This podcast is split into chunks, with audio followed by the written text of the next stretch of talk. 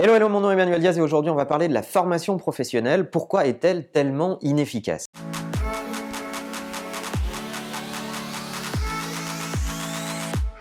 On le sait tous, on en a parlé mille fois, il faut apprendre tout au long de sa vie. On n'est plus à l'époque où on a appris des trucs pendant sa formation et puis on les exploite tout au long de sa carrière. Non, la connaissance aujourd'hui et le rythme d'avancée de notre économie, des technologies qui nous entourent, nous oblige à apprendre tout le temps. Ce qui veut dire que nous, les entreprises, les entrepreneurs, on doit maintenir un niveau de connaissance élevé dans nos équipes si on veut être compétitif et donc on doit avoir un dispositif de formation professionnelle efficace. Or, en lisant un certain nombre d'études, je me suis rendu compte qu'il y avait des chiffres catastrophique sur la formation professionnelle au global dans le monde. Alors le marché du learning, le marché de l'apprentissage continu, c'est à peu près 360 milliards de dollars euh, au niveau mondial.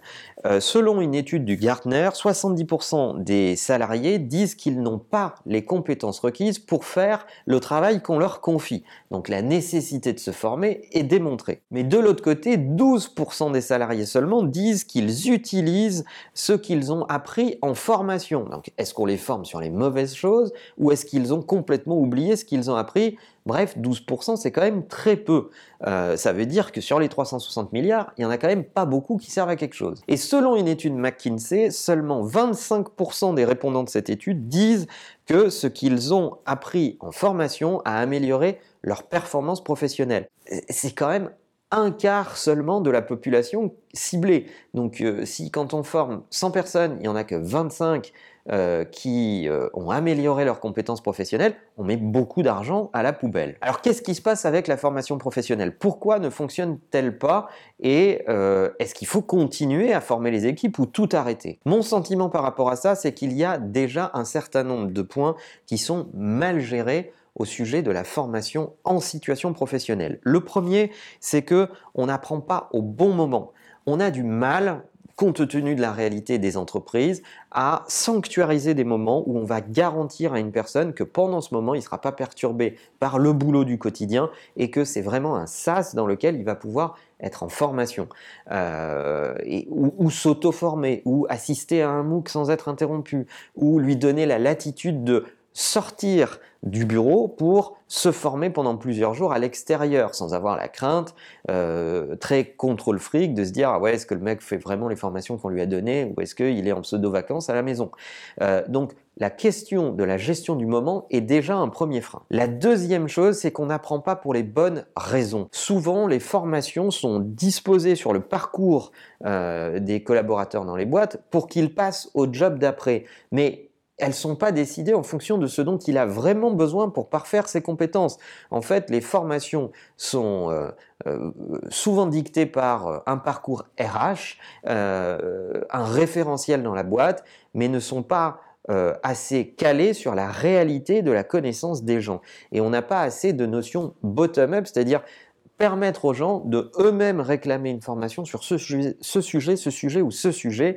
Non, on a fait des parcours, il faut absolument que tout le monde rentre dans des boîtes. Ça devient un vrai problème parce que la formation professionnelle manque de sens et donc elle n'améliore pas les performances des gens. Le troisième élément, c'est qu'il n'y a pas assez de mise en application immédiate de ce que l'on a appris. 75% de ce que on apprend à un moment donné est oublié dans les six jours qui suivent.